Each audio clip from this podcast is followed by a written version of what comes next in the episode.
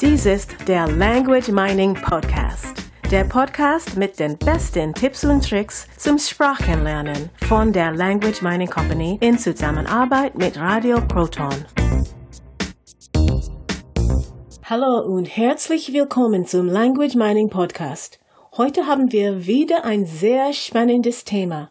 Mein Name ist Katrina und hier neben mir ist der Carsten. Hallo, ich bin der Carsten. Ja, heute haben wir ein ganz tolles Thema und zwar zehn ähm, Punkte, die das, die eine Sprache schwierig machen. Warum nimmst du die zehn Punkte, die eine Sprache schwierig machen?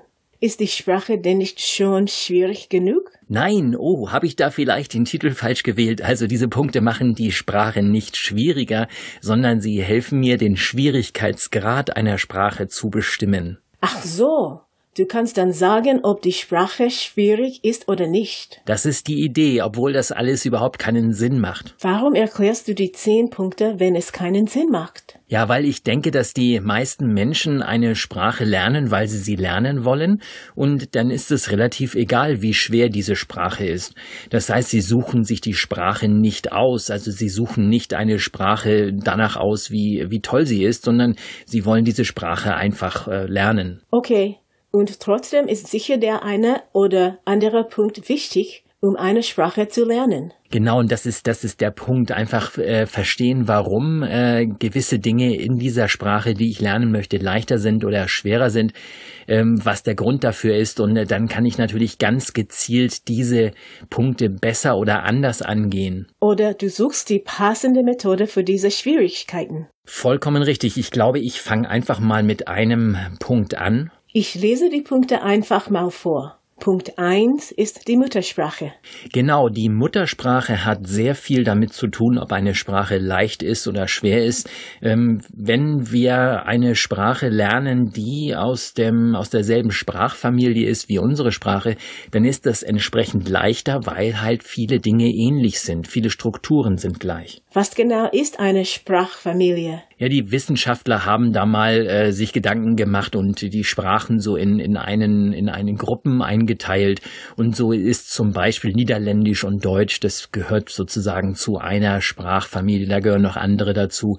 Diese Sprachfamilien haben sich auch getrennt, also früher das Althochdeutsche und so weiter. Das heißt, wir haben alle irgendwo eine Wurzel, einen, einen gemeinsamen Nenner in der, in der Vergangenheit, die weit, weit zurückliegt. Und daraus sind sind denn verschiedene Sprachen entstanden und haben sich entwickelt. Kannst du mal ein konkretes Beispiel machen? Wie hilft, wie hilft es dir, dass zum Beispiel Deutsch und Niederländisch ähnliche Sprachen sind? Die Satzstellung, das heißt, mein Unterbewusstsein, mein Gehirn braucht sich dann nicht so viel Mühe zu geben, weil die Satzstellung in den äh, Sprachen relativ ähnlich ist. Natürlich sind da viele, viele Unterschiede und äh, dennoch kann ich viele Dinge ableiten. Wörter sind ähnlich und so weiter. Wenn es also Gemeinsamkeiten gibt, das ist echt leichter, die Sprache zu, zu erlernen.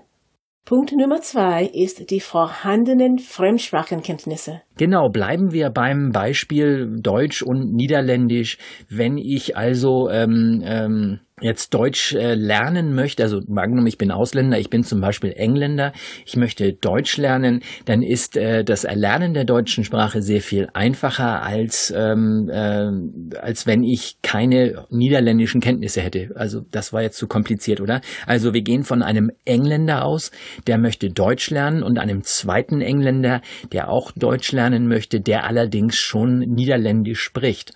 Das heißt, diese Kenntnisse, die er der niederländischen Sprache schon hat, die helfen ihm dann, die deutsche Sprache zu lernen. Da gibt es aber auch Stolperstein, Stol, Stolpersteine. Du hattest das Problem mit Spanisch und Portugiesisch, oder? Genau, ich habe ähm, damals konnte ich sehr gut Spanisch, also würde mal sagen, ich sprach Spanisch auf sehr hohem Niveau, fließend also. Und dann habe ich mit Portugiesisch begonnen und habe da wirklich Gas gegeben und ähm, bin dann wieder zurück nach Deutschland, musste, ähm, habe einen Job gehabt, in dem ich viel mit Spanien zusammengearbeitet habe Und ich muss ganz ehrlich sagen, ich habe da wirklich einiges verlernt. Das heißt, beim Lernen von zwei ähnlichen Fremdsprachen darf man auf ganz besondere Dinge achten und vor allem sollte der Fokus nicht unbedingt nur auf dem Lernen der zweiten Fremdsprache sein, sondern äh, vor allem auch, dass ich diese trenne, dass ich sie mental trenne von der vorhandenen Sprache, damit ich eben diese nicht verlerne. Punkt Nummer drei sind die Unregelmäßigkeiten. Wie wichtig ist das? Das ist relativ einfach, denn unser Gehirn ist faul und äh, wenn unser Gehirn viele Dinge einfach in Kategorien einteilen kann, dann äh, macht es das Lernen einfacher. Also nicht, dass ich jetzt die Grammatikregeln lernen müsste, sondern äh, es geht darum, dass mein Unterbewusstsein diese grammatikalischen Regeln versteht und wirklich, dass ich sie so verinnerliche, dass ich sie ganz einfach anwenden kann. Je mehr Unregelmäßigkeiten da drin sind, ob ich mit Grammatik oder ohne Grammatik lerne, ist völlig egal. Je mehr Unregelmäßigkeiten, desto mehr habe ich zu lernen und desto mehr hat mein Gehirn einfach zu bewältigen, also an Lernleistungen aufzubringen, weil es so viele einzelne Dinge sind, die sich nicht gruppieren lassen. Das macht Sinn. Der nächste Punkt ist die Komplexität. Ganz einfach, es gibt äh, Sprachen, die haben eine sehr einfache Struktur. Man könnte diese Komplexität auch äh, Grammatik nennen oder so. Chinesisch ist zum Beispiel so eine, ähm, so eine Sprache, die ist sehr, sehr einfach, sehr simpel strukturiert. Also da ist wirklich die Satzstellung und diese ganzen Dinge, da gibt's nicht so viel, keine Konjugationen, keine Deklinationen, noch nicht mal Zeiten. Also all diese, diese Dinge, die sind sehr, sehr einfach im Chinesischen. Es gibt Sprachen wie Malaiisch ist noch einfacher. Also da gibt es also Sprachen, die sind sehr, sehr einfach und dann gibt es Sprachen, die sind, die sind sehr komplex. Deutsch ist, hat sehr viel Komplexität drin und äh, Türkisch ist zum Beispiel noch komplexer als das Deutsche. Und hier ist zum Beispiel, das ist, ähm, das ist wieder zum Punkt drei zurück, da hatten wir die Unregelmäßigkeiten. Türkisch ist zum Beispiel sehr regelmäßig. Daher ist die Komplexität nicht so der große Punkt. Allerdings, wenn ich eine Sprache habe, die sowohl unregelmäßig als auch noch noch komplex ist, dann habe ich natürlich hier zwei große Dinge, die ich angehen darf und wo ich, wo ich dann lernen, äh, lernen darf, damit das umzusetzen, also das Lernen umzusetzen. Als Punkt 5 hast du die Anzahl der Wörter. Je mehr Wörter, desto schwieriger, oder? Ja, die Anzahl der Wörter ist einfach, ähm, ähm, das gibt sehr, sehr viele Wörter, zum Beispiel in der englischen Sprache. Und im Vergleich zum Deutschen hat die englische Sprache mehr Wörter als das Deutsche. Und im Vergleich zu anderen Sprachen hat Englisch zum Beispiel auch mehr Wörter als das Spanische.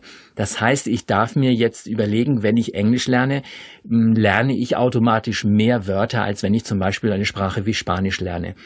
Das hat ähm, also zur Folge, weil im Englischen, das Englische klingt zum Beispiel nicht besonders schön, wenn ich sage, ich schraube die Schraube.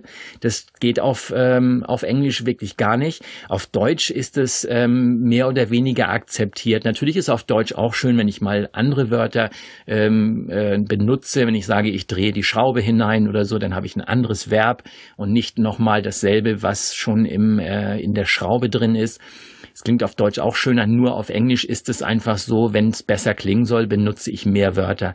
Die relativ einfache Struktur, und jetzt wieder zurück zum Punkt 4, die Komplexität, die beim Englischen relativ, ja, Englisch ist auch relativ simpel von der Struktur her. Die Komplexität bringt man im Englischen einfach durch das Vokabular hinein. Englisch hat den kompletten Wortschatz des Lateinischen äh, mit in der Sprache drin. Also die Römer haben sie das sich sprachlich dort wirklich ausgetobt und ähm, sehr viel von ihrer Sprache ins Englische hineingebracht.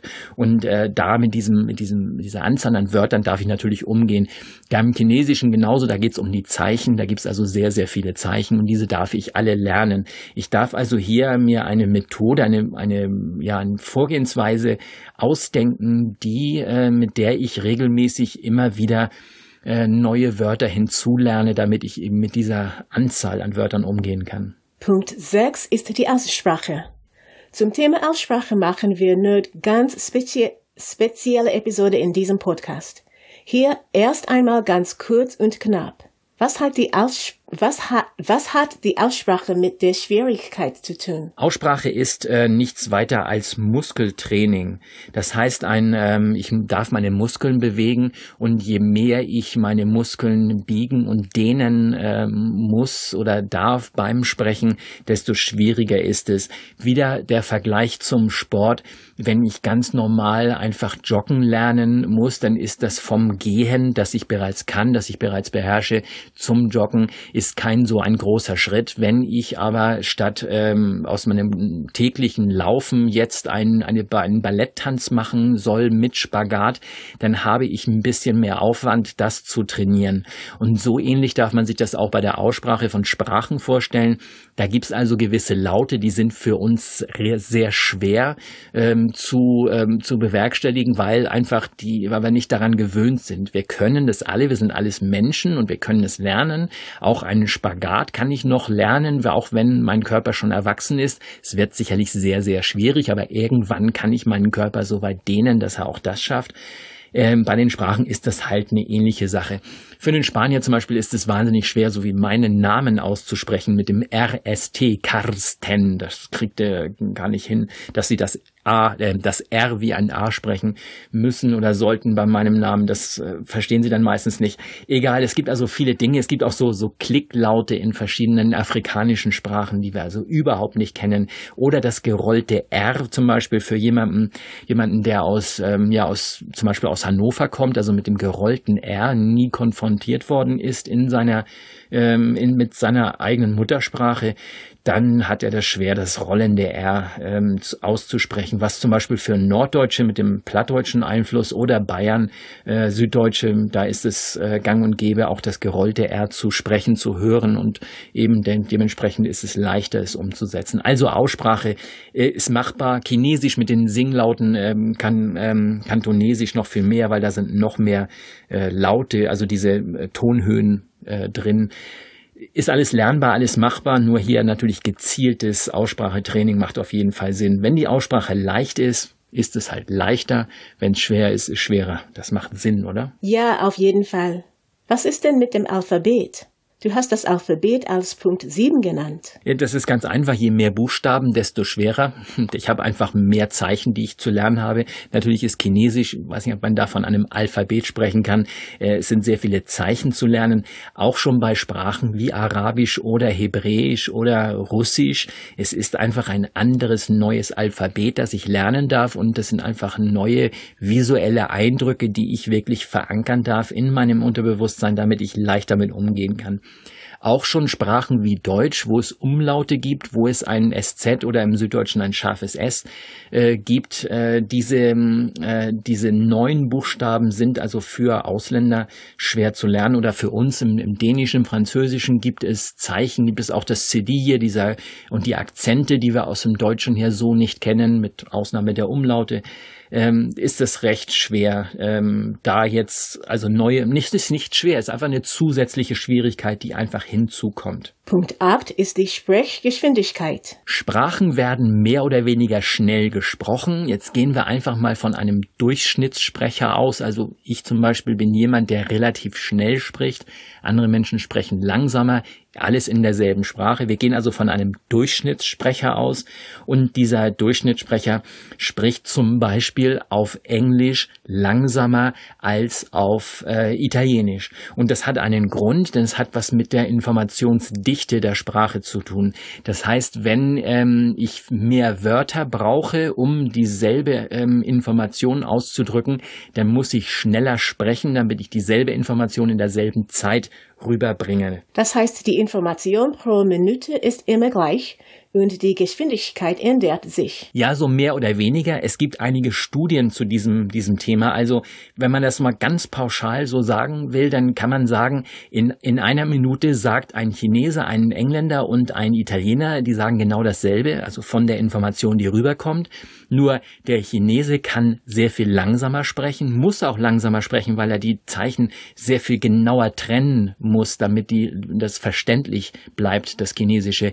Der Engländer kann kann ein bisschen schneller sprechen und der Italiener muss wirklich voll Gas geben, damit ähm, er die vielen Wörter, die er ben benutzt, um die Information auszudrücken, damit er das rüberbringen kann. Und jetzt kommt Punkt Nummer 9 die Anpassungsfähigkeit an Akzente. Ja, hier hat es weniger etwas mit dem Lerner zu tun als mit den, ähm, mit den Muttersprachlern.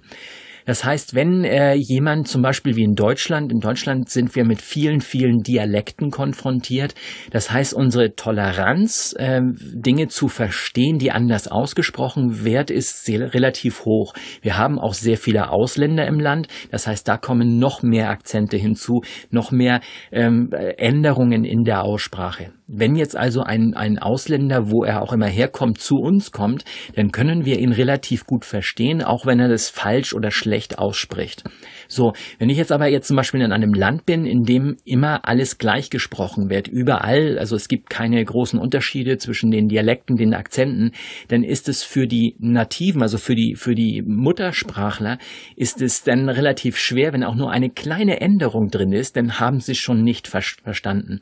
Das heißt, hier die, ähm, die, die Toleranz, die ist ähm, schon wichtig. Und ähm, ich habe zum Beispiel gehört, ich spreche selber kein Koreanisch, ich habe es von Korea gehört, da muss man sich wirklich sehr, sehr viel Mühe geben, das wirklich exakt auszusprechen, weil man sonst nicht verstanden wird. In anderen Ländern, wie gesagt, ist das anders, wenn also die, ähm, die Laute ähm, relativ deutlich sind. Ähm, also die, die, die Akzente, wenn viele Akzente da sind und diese, diese Menschen einfach daran gewöhnt sind, auch an Ausländer gewöhnt sind, ist die Toleranz höher und damit ist es relativ einfach, das zu verstehen. Der letzte Punkt ist Punkt Nummer 10. Das ist die innere Einstellung. Was hat denn die innere Einstellung mit dem Sprachenlernen zu tun? Also je mehr man die Menschen und die Kultur mag in diesem Land, desto einfacher ist es, ähm, dieses, äh, diese Sprache auch zu erlernen. Ich denke mal, dass es für die meisten logisch ist, wenn sie eine Sprache erlernen wollen, dass sie auch Land und Leute mögen und äh, nicht äh, diese Sprache lernen, weil sie sie lernen müssen was zum Beispiel oft in den Schulen passiert. Sie, sie mögen Englisch nicht, die mögen keine Engländer, keine Amerikaner, sie mögen keine Franzosen, dann werden sie auch kein Französisch lernen. Also so einfach ist, dass ich darf diese Menschen mögen, ich darf dieses Land mögen, ich darf auch die andere Denkweise mögen und je mehr ich mich darauf einlassen kann, auf dieses Land und auf diese Menschen, desto einfacher nehme ich die Sprache auch an, weil ich sie dann sozusagen zu meinem eigen machen kann. Eben diese, diese zweite Persönlichkeit, die ich in dieser Sprache aufbaue. Das waren sie zehn Punkte, die eine Sprache leichter oder auch, oder auch schwerer zu lernen machen. Hier noch einmal alle zehn Punkte im Überblick. Nummer eins ist die Muttersprache. Nummer zwei die vorhandenen Sprachkenntnisse. Nummer drei Unregelmäßigkeiten. Nummer vier, Nummer vier die Komplexität. Nummer fünf die Anzahl der Wörter. Nummer 6 die Aussprache. Nummer 7, Nummer 7 das Alphabet. Nummer 8 gibt die Geschwindigkeit. Nummer 9 die Anpassungsfähigkeit und Akzente. Und Nummer 10 die innere Einstellung. Das ist eine ganze Menge. Ja, und es gibt sicherlich noch, noch viele weitere Aspekte. Äh, ich würde jedem äh, Sprachlerner einfach raten, sich mal ein bisschen mit der Sprache zu beschäftigen, die er lernen möchte. Einfach mal ein paar Statistiken raussuchen aus dem Internet. Was ähm, haben andere Sprachlerner für Schwierigkeiten entdeckt in dieser Sprache? Wo sind die großen Knackpunkte? Also hier Chinesisch zum Beispiel. Es geht hier nicht um die Schwierigkeit der Sprache, sondern es geht um die große Anzahl Vielzahl an Informationen.